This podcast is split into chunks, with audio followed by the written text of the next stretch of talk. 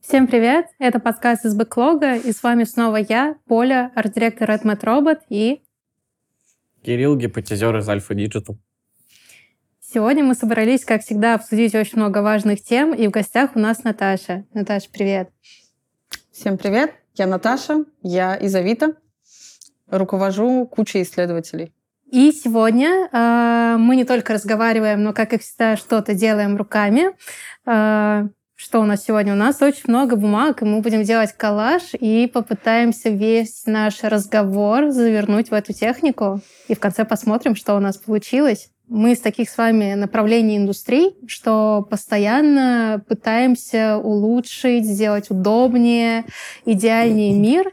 И э, как вы себя ощущаете с тем, что все вокруг несовершенно, вы все это видите, сразу за да? А, и что вы с этим делаете? Я обычно страдаю внутри. Вот.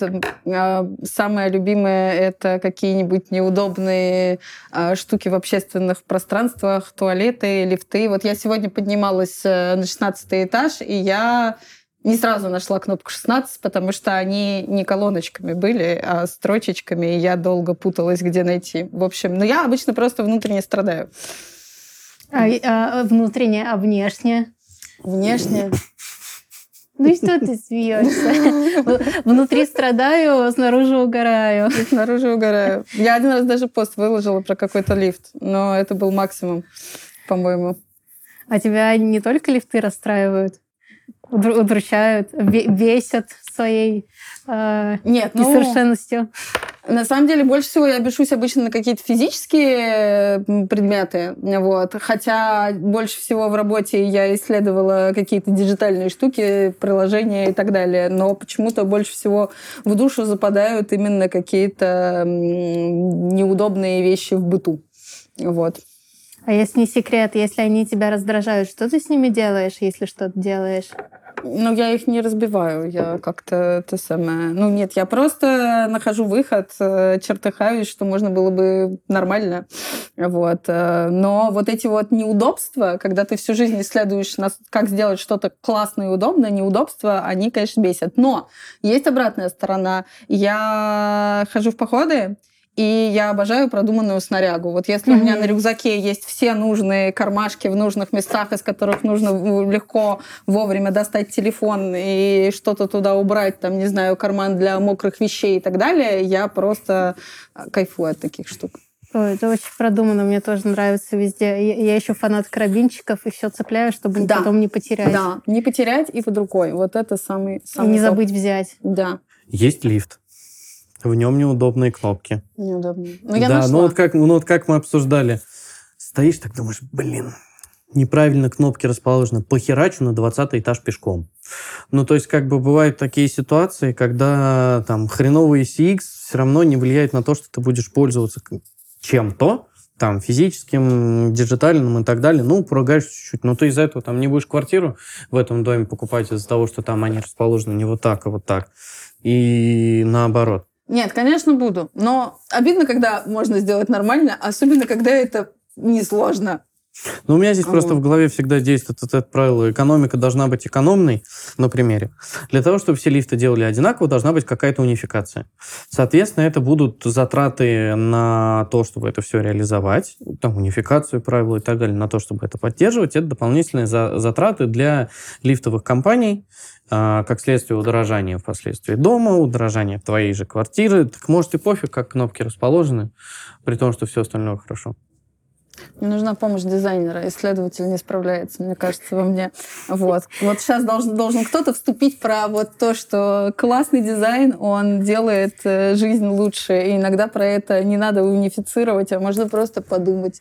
Не, и подумать соглашусь. Самое не, ну мне тут э, сложно как-то подтвердить что-то. Почему?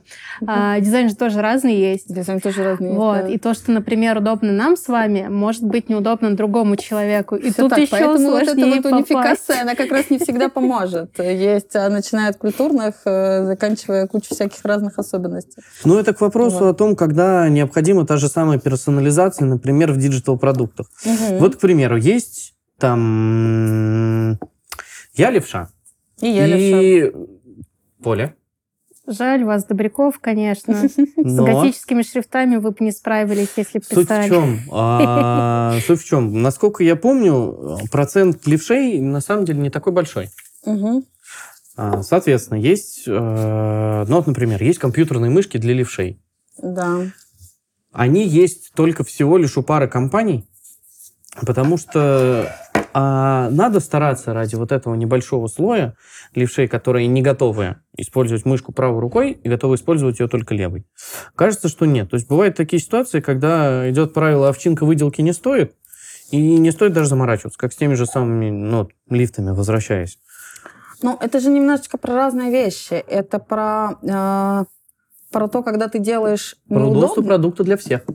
Ну, удобство продукта для всех это утопия. Э, Действительно, у тебя всегда будет разные группы аудитории, и твой продукт не всегда на все, ну, на всех заточен. Ну, а с чего ты взяла, что кнопки лифта, э, расположенные вертикально, нравятся всем? Если бы они, кстати, были мне неудобны, но были покрашены в розовый, я бы с этим смирилась. Мне бы То они- есть это когда красиво, э, уже можно неудобно. уже можно потерпеть, да. Главное, чтобы светились, мигали вот он там. дизайнер просто. Вот это вот просто- кстати, вот в этом я очень узнаю дизайнера. Не так важно, если красиво. Это У нас концепция. Ну хорошо, что мы с вами не по работе хорошо. разговариваем, Это а просто хорошо. так, потому что, да, по работе я бы так, конечно, не сказала. Но это, как я видел какое-то время назад, может, пару лет, пару лет назад, когда менял освещение в спальне, увидел люстру. А люстра, вот как знаете, сериал «Офис» смотрели? Да. Помните, у него была вот эта вот игрушка, шарик пластиковый, который увеличивался, ты его тянешь, он больше становится. И вот люстра была вот такой, как растянутый этот шар, только в мелкую сетку и металлическая. Ага. Стоило до хрена, дизайнерское решение, красиво. Я вот стою, смотрю на нее и думаю, как же тебя, зараза, мыть? Вот повисит она неделю красивая, пылью покроется, будет все так же красивое, только еще и пыльное. Мгм. И при этом ее умыть, разве что вот пытаться вынимать всю электрику, ее снимать и из души поливать. Причем сразу с фейри желательно. Опять же, красота, красота. А про свое лего Удобств- ты так не рассказываешь. Там пыли больше соберется, чем на этой люстре. Если лего мне. ставить за стеклянные...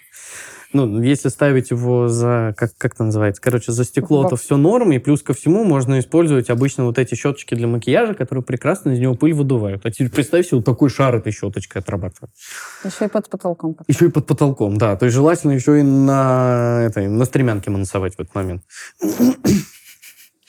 Да, но а, вот если так много всего, э, ну не то чтобы раздражает, наверное, глаз за это цепляется, насколько вообще утомительно быть, а, существовать исследователю? Насколько, ну, как бы не только внутреннее, но и внешнее влияет на там, настроение, на выгорание? Ну, мне, кстати, кажется, что неудобство окружающего мира на выгорание вряд ли влияет. А Вот. э, На настроение может, и ты действительно такие штуки подмечаешь больше, чем другие люди. Вот. Но на выгорание, мне кажется, влияют ну, не- эти вещи, а вот, а больше какие-нибудь пропускания через себя регулярно чужих эмоций, чужих неудовольствий а, окружа- окружающим миром или твоим продуктом. Вот это, мне кажется, тебя сильнее выматывает. Не знаю, у меня, получается, с тобой не сказал бы, что не противоположная позиция, у меня альтернативная позиция, потому что у меня работа во многом заключается в том, чтобы из, э, из глины и веток сакуры э, попробовать какой-то новый продукт, фичу, функциональность или внести какие-то изменения, которые в большинстве случаев будут некрасивые, где-то, может быть, неудобные, но они, скажем так, будут работать, и у меня э, сильно атрофированное чувство прекрасного. Вот, поэтому я, если вижу что-то, как, как сказать, не то, что некрасивое, неудобное, а, некомфортное, но я как-то пофиг. Ну, с другой стороны, у тебя же, э, если я правильно понимаю, э, работа состоит в том, чтобы попробовать в э, быстром, грязном, ну, в том каком да. получилось виде, и потом, если вот оно летит, то эту штуку можно развивать. Ее и... уже можно не то что развивать, ее тогда можно делать нормально. Вот. Так это же не... Это же Но самое, это не самое ужасное, это как раз, когда вот эти вот э, решения, они потом живут. Вот. Когда мы попробовали, и вот так же из э, а, не, ну чего-то мы, и палок специально, Мы специально делаем так, что то, что мы там протестировали, попробовали, нельзя после нас в чистом виде использовать использовать. Вот. То есть Мне мы кажется, у нас что это... мы, мы, мы, мы в этом не прикрыто. противоречим. Тебе в жизни главное, э, ну, э, несовершенства не мешают, потому что главное, что работает. Я главное достижение, главное достижение, достижение цели. функциональной цели. Цели, да. просто. Просто цели. Да. В, в хреновые моменты жизни по правилу у самурая нет цели, есть только путь. Да. Тебя каждый раз есть какой-то путь, надо, надо его и снова исследовать. Не, знаешь, у меня вообще а, как э, фраза «у самурая нет цели, есть только путь» — это синоним ситуации, когда ты из э, чинджа переходишь в ран. Вот, и, и поэтому я очень часто могу использовать эту фразу, причем что одно, что другое. То, что, например, исследователи, я знаю, они достаточно очень много проводят интервью, огромное количество э, общения с другими людьми, ну, то есть, которые вот кандидаты на опросы и все в таком роде. Э, насколько, ну, это влияет вообще тоже на э, как бы настроение, на, не знаю, тут тоже выгорание, или в этом есть, наоборот, какой-то кайф со всеми пообщаться, узнать больше для себя? для ну, продукта? Очень многие приходят профессию именно потому, что в этом кайф. Но, конечно же, этот же фактор и выматывает очень сильно, вот, потому что понятно, что все люди разные, что иногда у тебя просто бывают очень тяжелые интервью. Вот. Они могут быть тяжелыми по разным причинам. Это может быть человек, который очень негативно настроенный к твоему продукту, к твоей компании, как будто бы к тебе лично и высказывает тебе за все грехи чего-нибудь. А, это может быть человек, который там по каким-то причинам находится в тяжелой жизненной ситуации, и твой продукт, может быть, ему помогает, но тем не менее ты тоже прочувствуешь а, вот все то, как на ему эмоциональном тяжело. уровне. Да, да, на эмоциональном уровне реально очень, ну как бы ты как раз учишься немножко, ну как-то это это в себя не принимать, это очень важно, вот, и это не всегда сразу легко дается на самом деле, вот. Иногда это человек просто, который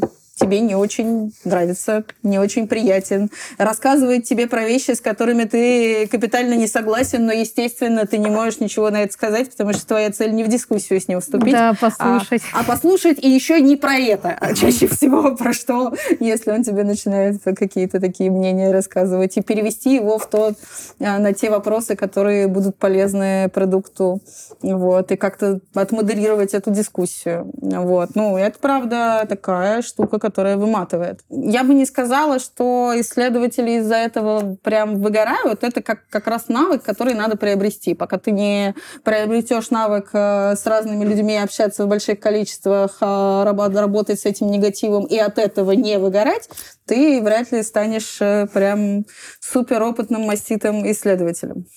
А вот э, про навыки с, с чего вообще ну, начинают, э, начинают исследователи свой путь?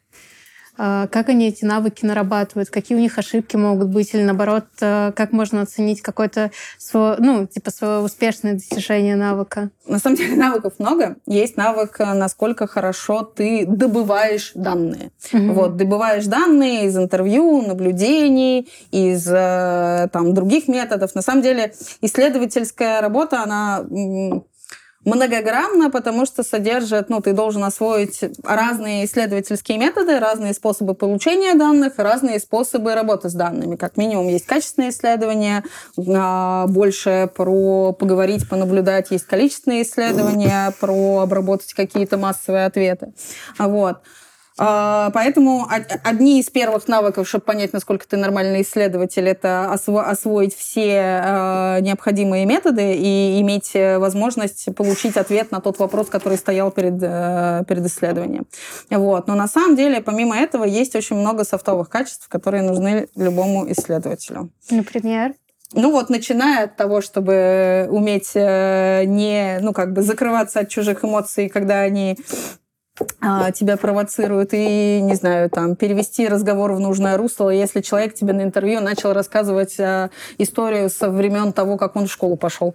Очень много таких респондентов. Вот. А если ты продуктовый исследователь, я вот последние много лет работаю в продукте, вот, у тебя еще есть а, куча навыков, связанных с продуктовой работой, что ты должен а, не просто что-то такое накопать, ты должен на самом деле сделать так, чтобы то, что ты накопал, помогло изменить продукт к лучшему, и чтобы твоим пользователям стало лучше жить. А это а, все про то, чтобы договариваться с продуктовой командой, доносить, э, хорошо доносить, почему то, что ты нашел, это важно. Вот. И это очень много коммуникационных навыков, не такие про то, чтобы там у респондента что-то спросить, а про то, чтобы со всеми договориться вот, и донести ценность. UX-исследователь — это адвокат клиента. Это такое типичное вот... очень обозначение исследователя. Да, и да. что его задача как раз доказать продуктовой да. команде, а, донести, а, донести мнение клиента, ну, интерпретированное, понятное дело, вот, а, и доказать, что нужно реально делать то или что, ну, либо то, либо иное. Это звучит еще как переводчик с клиентского на э, дизайнерский. И это тоже. И, кстати, вот э, как раз ты говорила про э, рост исследовательский. Вот первое, во что упарываются все исследователи, это именно научиться находить ответы. Вот. И им кажется, что э, там я написал хороший, красивый отчет, отчет понятный и наглядный, и там все есть, все, на этом работа закончена. А вот как бы следующий навык, следующий уровень, это когда ты умеешь сделать так, чтобы из этого что-то получилось, из этого что-то менялось. Вот, и это очень важно, и это, правда, не все умеют. А мы еще поднимали, когда с вами созванивались, тему э, Даннинга Крюгера. Да, Мне эффекта, вот, да, эффект, эффект, эффект Даннинга Крюгера, да. Вот, и я как раз тоже об этом думала, то, что он вообще, ну, как бы везде, повсеместно, но как будто э, как будто я так ну, услышала, что вот именно в, в направлении исследователей оно как-то чаще, чем... Или, может, я ошибаюсь? Ну, мне сложно сравнивать с другими направлениями. Я могу сказать, что у исследователей я это видела часто, вот, а, так как я 16 лет работаю с исследователями. Мне раньше казалось, что это потому, что а, у нашей именно UX-исследования их, им мало где учат, и мы вот до чего-то там доходим сами по книжкам, по практикам и так далее. И ты такой, все, я научился делать UX-тесты, я правильно умею проводить интервью, я не подсказываю, я не задаю лишних вопросов, я все постиг, все, теперь я супер молодец, я всех могу учить, я познал вообще все как надо. Но на самом деле чаще всего на этом уровне ты только вот немножечко, э, только совсем чуть-чуть чему-то научился, вот, и очень много чего пока не умеешь, и ну, короче, очень, очень сильно потом такие исследователи сталкиваются со сложностями на каких-нибудь проектах. А они сами воротятся эти сложности? Ну, в плане, они, я слышу, что вот они с ними сталкиваются, но могут ли они тем самым, ну, все подпортить? Могут. Жалко этих дубряков, конечно. Жалко, жалко. Ну, мне на самом деле просто хотелось сравнить, потому что я там, ну, э, в дизайне уже, наверное, не раз замечала, как многие проходят, ну, какие-то супер быстрые курсы, и на самом деле это какое-то как начало карьеры, и ты еще можешь там всю жизнь познавать э, всякие математические данные, всякие восприятия человека, психологию, но там нек- некоторые просто делают э, все, я там прошел двухнедельный курс, и сейчас я вас научу делать сайты, зарабатывать на этом очень много денег. Вот, подписывайтесь на мой канал и все в таком роде, а потом плодится просто огромное количество того несовершенного. Вот. Ну, тут э, реально причем плодится. Я не хочу никого там обидеть, но э, сложно попасть э, с такими, ну, очень маленькими, только начинающими развиваться компетенциями в что-то крутое и сделать что-то, ну, такое вот прям не то чтобы монументальное, но работающее. Вот. Но непонятно, что с этим делать. И, кроме того, что мы спасем мир и сделаем его чуть получше со своими знаниями. Мне кажется, проблема научившихся на, на быстрых курсах сейчас есть везде в IT и в дизайне. Да и не только в IT. И не только в IT. Вот, поэтому... И этот эффект как раз очень свойственен людям, которые получили вот какое-то быстрое обучение. Мне еще казалось, что в исследованиях это раньше было связано с тем, что отрасль а, молодая, то есть маркетинговые исследования существуют э, на много лет дольше, чем продуктовые, и отрасль молодая, мало кто, правда, что-то умеет. То есть ты приходишь в компанию, иногда ты единственный исследователь, ты единственный носитель хоть каких-то компетенций. Если ты умеешь э, хоть как-то внятно задавать вопросы респондентам, не подсказывать им и что-то из них добиваться, ты уже считаешь, что ты вообще супер-мега крутой. Вот. А если тебе приходит какая-то более сложная задачка, где простым твоим имеющимся методом, не знаю, интервью и простого UX-теста на самом деле а, ответ не получить, а, ты можешь, э, ну, ты, ты скорее всего пойдешь своим привычным путем и просто не получишь того, что нужно. Да, но ну, в целом сейчас вообще мир очень быстро развивается, и не то чтобы эти курсы проблема, но они их рождают. Но Проблема вот... в тех, кто их проходит. Вообще, а, это вот сейчас в исследовательском мире есть еще такая штука, про которую а, пару лет назад сильно спорили. Вещь, которую мы называем демократизацией исследований а, все потихонечку э, понимают, что обращаться к клиенту это круто, ты понимаешь лучше, в какую сторону тебе продукт развивать, и э, запросы на исследования становятся больше, больше, больше. Ты не можешь нанимать исследователей столько же, сколько разработчиков, в этом нет никакого смысла. Вот. И, э, но проверять хочется даже какие-то простые решения. Какие-то можно проверять про growth хаком просто запустив, посмотрев, и классно. А какие-то можно все-таки проверить там на дизайне до запуска.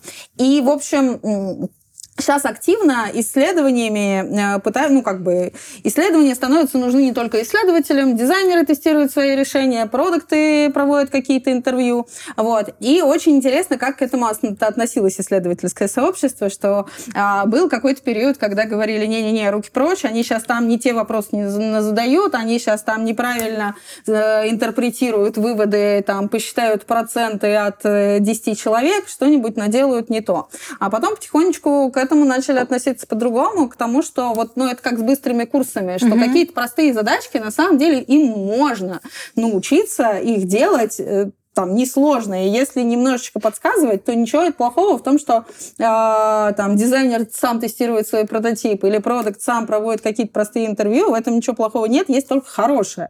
Вот. Просто какие-то сложные исследования с высокой долей неопределенности, с важным каким-то стратегическим вкладом, тут нужно к ним немножко по-другому подходить. Кого-нибудь постарше поставить. Да, но я прям помню конфликты у меня были в команде, а, когда приходили, а, продукт хотел сам задавать вопросы на интервью, исследователь ему говорил, не, давай я сама, потому что я лучше знаю, как правильно спросить, про это спрашивал, я что, не тем ртом их задам? В чем проблема? Как бы говорить мы все умеем. Вот ты, Наташа, переживаешь что ты стала тем самым человеком, который э, обращает внимание на то, что кнопки в лифте неудобны, и из-за этого расстраивается? Нет, не переживаю. А я вот для себя пытаюсь понять, когда ты вот это вот, э, возвращаясь там к глине, веткам сакуры, э, что-то вот по бырику пробуешь, пробуешь, пробуешь, там что-то потрогал, пощупал, понравилось, не понравилось, и тут что-то возврат к одному из наших старых выпусков про эффект Фома, но в такой извращенной форме. А, не упустил ли я какую-то возможность, какой-то шанс или что-то из-за того, что прикоснулся лишь поверхностно и быстро? Я вот переживаю... За глубину?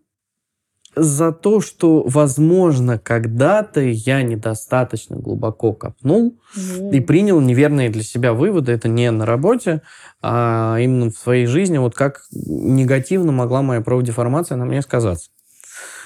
Вот. Я как будто начальник к психологу пришел, простите. Не, ну я, я вот не исследователь, но я иногда тоже задумываюсь ну, в том же абсолютно направлении, то, что я что-то где-то очень быстро посмотрела супер поверхностно, и можно было бы, наверное, копнуть побольше, чтобы достигнуть результата покруче.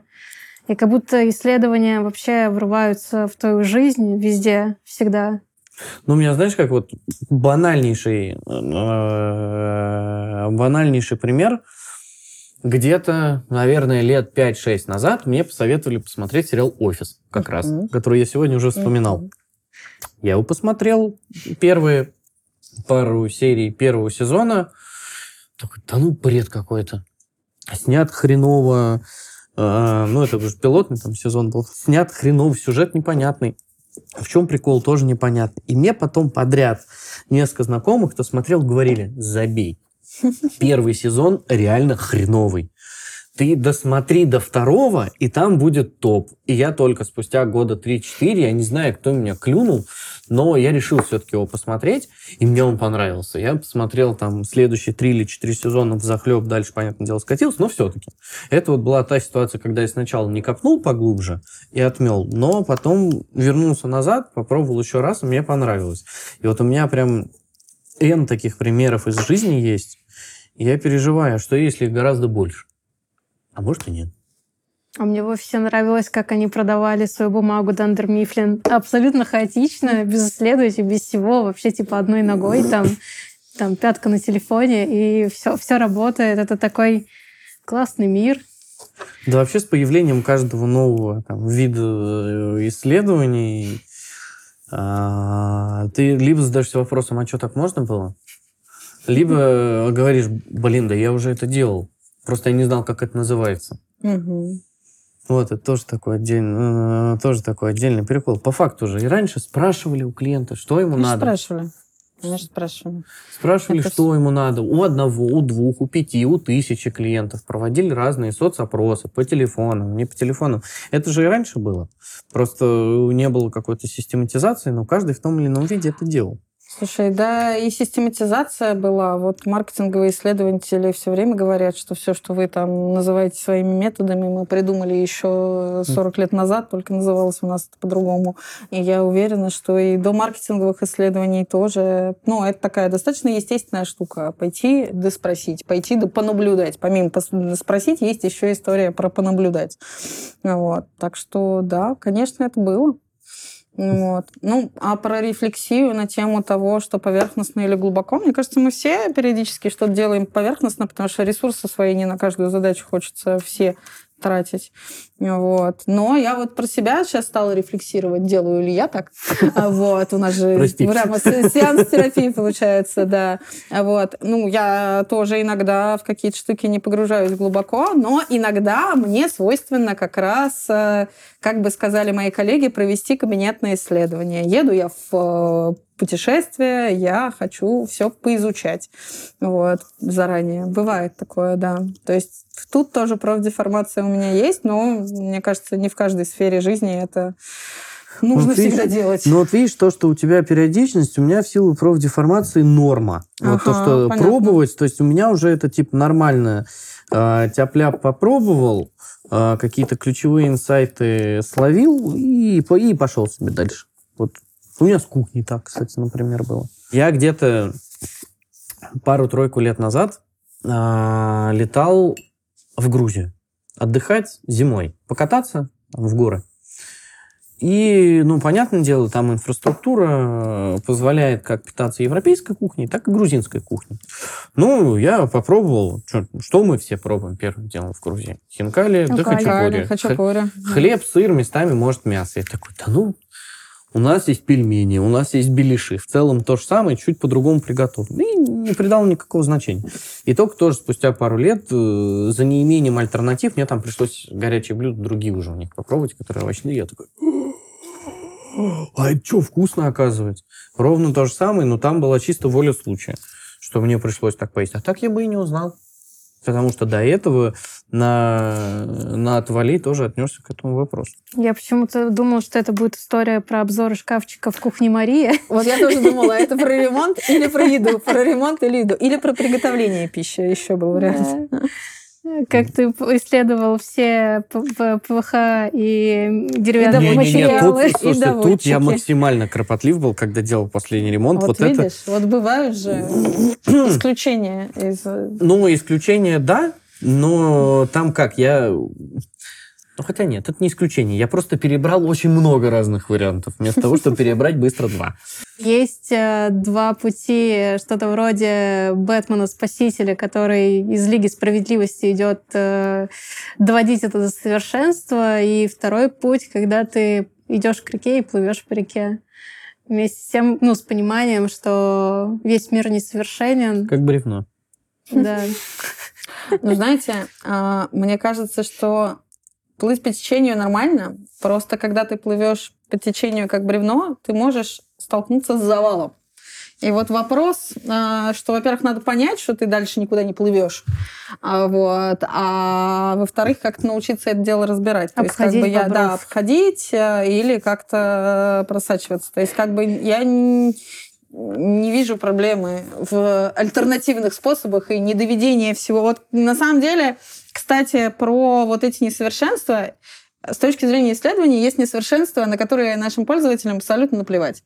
Вот. И это как раз тоже частый конфликт с дизайнерами, когда дизайнер говорит, вот здесь вот там параллакс скролл как-то не так, что-то там А никто работает. его не замечает А никто, вообще. да. У меня один раз был кейс э, супер а, достаточно большой редизайн мы тестировали, то есть как бы с точки зрения дизайна поменялось, ну, очень сильно все. Вот. И приходили люди, которые пользуются этим продуктом регулярно, и они не замечали, что что-либо поменялось. И дизайнеры сидели вообще в фейспалме и грусти о том, что ну как же так. Но потому что с дизайнерской точки зрения поменялось очень-очень много чего. Так что тут как бы доводить до совершенства такого мелкого Можно не всегда и нужно. Да-да-да. И можно бесконечно вопрос, стоит ли. Вот иногда работает, и не нужно доводить до совершенства. Так что тут нету какой-то... Мир с исследованиями — это не идеалистический мир, когда нужно каждую фитилечку доточить. Вот. Ну, не, в этом, в этом есть на самом деле правда. Я, ну как, я, например, я люблю доделывать все до конца и потом упарываться в какие-то детали, чтобы все было идеально, но я понимаю, что все равно не будет идеально. На этом моменте просто кнопочка релиз, вот, потому что, ну, потом тоже можно переделать, ну, Конечно. ну, там, подождем фидбэков каких-нибудь. Э, всегда найдется тот, кому не нравится параллакс. Вот. Всегда найдется тот, кому кнопочка слишком красная или находится слишком лево, а не право. Вот. Поэтому, ну, типа, э, я, наверное, все же отношусь э, к типу где-то посередине. Сегодня по течению, а завтра можно сделать, э, не знаю, поудобнее. Вот, потому что послезавтра это снова будет неудобно. Вот, что-то новое появится, нужно снова будет переделать. Это как будто бесконечный какой-то путь. Бес бесконечные доделки. А иногда хочется все же релизнуть и порадоваться. Нет предела совершенству. Точка. Или есть? Если вокруг все же ну, э, столько информации, столько решений, как, как находить какую-то минутку для вдохновения и вдохновения ну, в такой, кажется, очень, э, в очень аналитическом направлении? А мне кажется, что за что я люблю исследования? За то, что это э, область, в которой ты э, переключаешься между разными видами деятельности, особенно когда ты качественный исследователь. Качественный исследователь это тот, кто общается с людьми, наблюдает за людьми, ну, каким-то образом с ними глубоко взаимодействует, не только там э, какую-то цифровую аналитическую информацию собирает. Вот. И у тебя есть переключение, у тебя есть общение, у тебя есть аналитика, у тебя есть общение с продуктовой командой, у тебя есть какая-то часть написания каких-то документов. Ты можешь сделать что-то красивое, сделать какой-то супер красивый отчет. У тебя есть э, работа с, э, там, не знаю, налаживание процессов. Ты идешь там кого-нибудь обучаешь этим же самым исследованием, заводишь, э, формируешь UX-бэклоги. Ну, то есть у тебя очень много разных типов деятельности в рамках твоей работы, и нельзя сказать, что ты сидишь там и ковыряешься в аналитике или ковыряешься в проблемах, а, и как бы нету все, все будни одинаковые, и нету источников вдохновения. Я вот знаю ребят, которые очень по-разному, ну, с разным с разной мотивацией и с разной любовью к разным кускам этого процесса приходят. Кто-то именно про пообщаться, кто-то больше про аналитику, кто-то вообще про менять э, мир к лучшему. Вот. А так бывают что... такие случаи, как в дизайне. Ну вот я, например, иду по улице, вижу там голубь эксцентрично сидит, я, меня сразу это вдохновляет на, не знаю, какой-то классный макет под таким же углом сделать. И я пытаюсь там находить решение, которое из окружающей среды. Бывает ли такое, вот, не знаю, заходишь ты в лифт, видишь какую-то кнопку, мы сегодня от нее не оторвемся, на самом деле. Да, и какие-то вот такие мелкие детали э, могут вообще перевернуть все. Мне кажется, у исследователей скорее, знаешь, это не заходишь ты в лифт и кнопка, а скорее садишься ты в такси и начинаешь брать интервью у таксиста. Вот это вот самые частые истории. а потом таксист тебя... берет у а тебя потом интервью. таксист берет у тебя интервью, да, и рассказывает почему он тут работает и спрашивает у тебя, и вообще у тебя. Свой бизнес. И вообще у него свой бизнес, все так. Кстати, диалог с таксистом выглядит как просто очень хреновое глубинное интервью. Всегда. Особенно, если ты не успел наушники в начале поездки надеть. Или он сделал вид, что не увидел, что ты надел наушники. Ой, аж плохо стало. Да, но мне кажется, вот это вот элементы профдеформации даже больше, когда ты у всех берешь интервью, или когда ты респондентов себе находишь. Вот у меня реально, а, мне а, мои ребята из моей команды периодически рассказывают, что я там поехала в отпуск, кого-то нашла, кто пользуется Авито, там, не знаю, или ну, встретился с каким-то попутчиком, вот, и взял интервью, а как услугами, а как тем-то пользуется, то есть вот такая профдеформация бывает.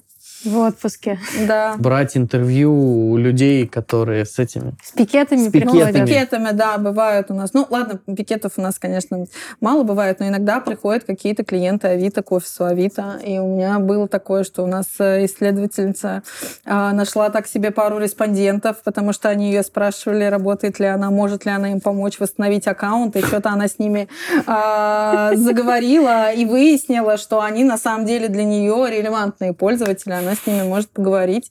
Вот. И на следующий день она с ними созвонилась и взяла интервью по какому-то там другой, другой теме. То есть даже такое бывает. Это вот. апогей проблемного интервью да. с максимально прогретыми респондентами. Да, мне кажется, Все это так. очень весело. От этого даже можно получить какое-то, не знаю, а, удовольствие и результат удовольствие от общения с, э, с клиентом с, с горячей жопой. И это уже на мастерство надо применить, чтобы получить от этого удовольствие. Ну вот да, я примерно об этом. То, что ты такой выходишь с этого интервью и все пришел, и запомнил, что можно еще пришать, и все такие типа, э, ну как это, все кайфуют. Вот. Все кайфуют. Ну, это, может, я какую-то идеологическую, идеальную ситуацию сейчас описываю, но я представила это как в фильме, пока мы это разгоняли. А в каком там фильме парень с бомбоксом стоял у девушки под окном? А, ладно, не суть. Не, просто это очень, э, очень интересная штука.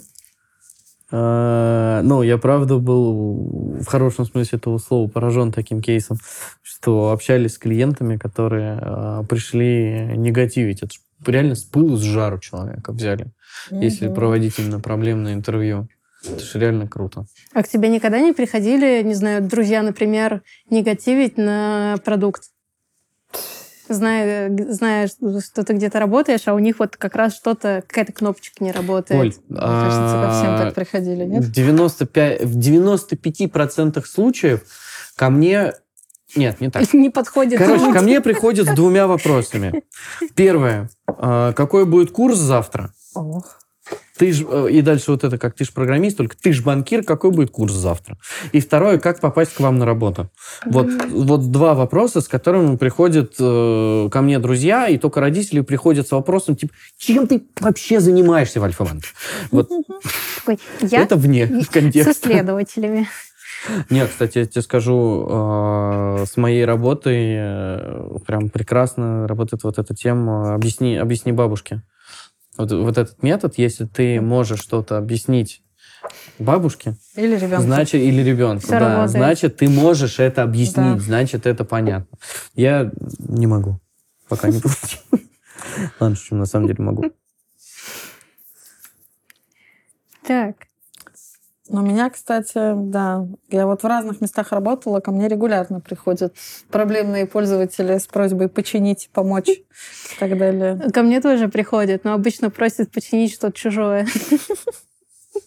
Вот это интересный скилл, когда ты можешь даже чужое починить. Ну, да, ну, мне кажется, это ну, не то чтобы попроще, но когда тебе приносят чужой логотип и просят, ну, типа, у нас все плохо, сделай нам что-нибудь А, хорошее, вот в таком да. формате приходят.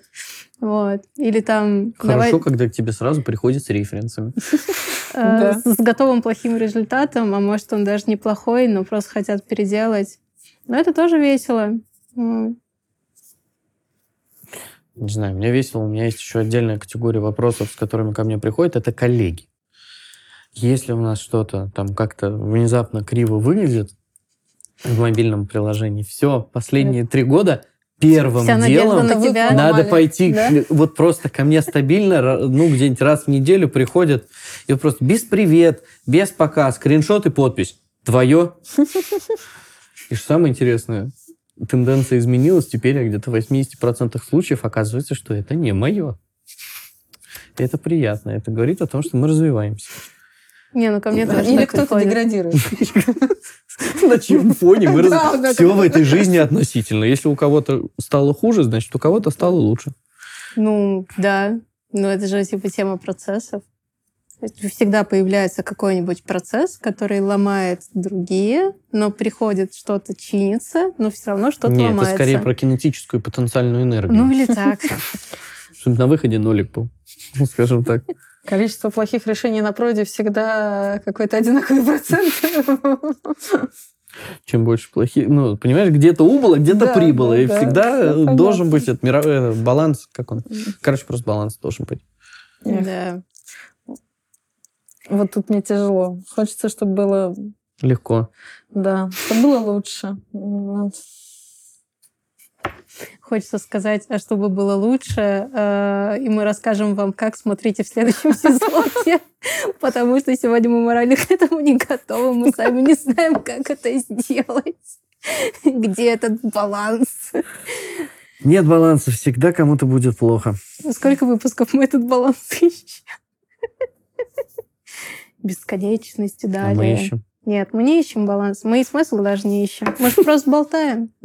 Да? Мы кайфуем, болтаем. Не, ну да, как мы э, уже, угорали сегодня, что у нас цель нашего э, спустя уже, уже два сезона мы для себя э, вот обозначили, что у нас не контент не образовательный, а чисто вот развлекательный и душевный. У нас нет цели донести какую-то точку зрения или позицию, а есть просто э, цель показать диалог. Ну, как в споре рождается истина, в любом диалоге тоже рождается истина. Настал момент, когда мы можем подвести итоги. Сейчас гусь будет приклеен, и можно Сейчас итоги. гусь будет приклеен, да, Да. и У меня есть рот для гуся, надо? Опа. Хорошо. чтобы он умел спрашивать, как надо. Да, да, тот самый рот исследовательский. Когда сделаете? В общем, э, можно подвести итоги. Мы сегодня поговорили с вами про э, снова исследования, но уже под другим углом, про выгорание. И кажется, у нас сегодня весь выпуск был про деформацию, в том числе проф. Вот, про то, как это влияет на наше восприятие мира, вплоть до кнопок в лифте. Но с нее можно кайфовать. Но с Да. нее можно кайфовать, да. Из всего можно извлекать пользу, какие-то положительные моменты. И все не как это несовершенное все равно прекрасно. Факт. И на этих словах можно переходить к нашим коллажам, да? Да, давайте посмотрим. Да, это не конец. Давайте посмотрим, что у нас получилось. Кирилл, ну давай Ну, начнем с твоего. Твоих. С У твоих. меня, я, я, я сегодня Показывай реально лучший. сломался. Я покажу оба. Это просто, я не буду это объяснять. Это уже был полет фантазии, просто на поржать. Вот. А, потому что все прикольные стикеры у меня кончились. А вот тут даже логика есть. Это олицетворение фраз формата «о вкусах не спорят» и «сколько людей, сколько людей, столько мнений», выраженные в еде. Ну, то есть, как бы, кто-то ест попугаев, кто-то ест кислые жопки муравьев, кто-то проедает чей-то мозг, кто-то ест фастфуд, кто-то просрочку. И у каждого из нас разные вкусы, и никогда э, не стоит пытаться угодить вообще всем. Это то, что вот я олицетворил внизу. Не надо попытаться сделать так, чтобы стало хорошо всей планете. Можно сделать хорошо ее части, а кто-нибудь другой сделает хорошо другой ее части. Вот. Мощно. Наташа, давай тогда твои посмотрим. Да, я что-то нагенерила много, как-то я с вами разговаривала и клеила, клеила. Вот у меня есть э, какой-то собирательный пользователь, видимо, который очень почти весь состоит из еды. Он вот. какой-то овощной. Он овощной, да. У меня было много... У меня вообще почти все было с едой. Дальше у меня немножко мрачно-урбанистическая история. Видимо, это была штука, когда мы говорили про выгорание, про сложные кейсы, сложных респондентов, но также тут такая урбанистическая картина. Я думала про наблюдение. Вот когда ты наблюдаешь за окружающей средой, совершенный, несовершенный. А последний у меня просто Мишка, котики и гусь. И вот просто про то, какие все котики, даже те гуси, которые задают вопросы не тем ртом. Вот. Лицо у него смешное. Да. Ну хорошо, я вам покажу свой. Э, я же дизайнер, я сделала один, но главное довести до идеала. Вот, э, собственно, это про красивый такой яркий мир, где все волшебно, восхитительно и идеально, но тут есть э, скрытая такая угроза, которая говорит, это как бы не за горами, ну, за горами. И тебе еще нужно потрудиться, чтобы вот достичь этого красивого мира, где все идеально. Спасибо тебе большое, Наташ, за то, что пришла Спасибо, и ребят. поболтала с нами в этот прекрасный день. Было реально классно пообщаться, услышать для меня реально параллельное мнение на профдеформацию. А представляете, я дизайнер с вами сижу, тут вообще это слушаю. У меня там вообще новый мир уже, циферки летают. Ну, вот. Поэтому спасибо вам большое и увидимся в следующем выпуске. Пока-пока. Пока-пока.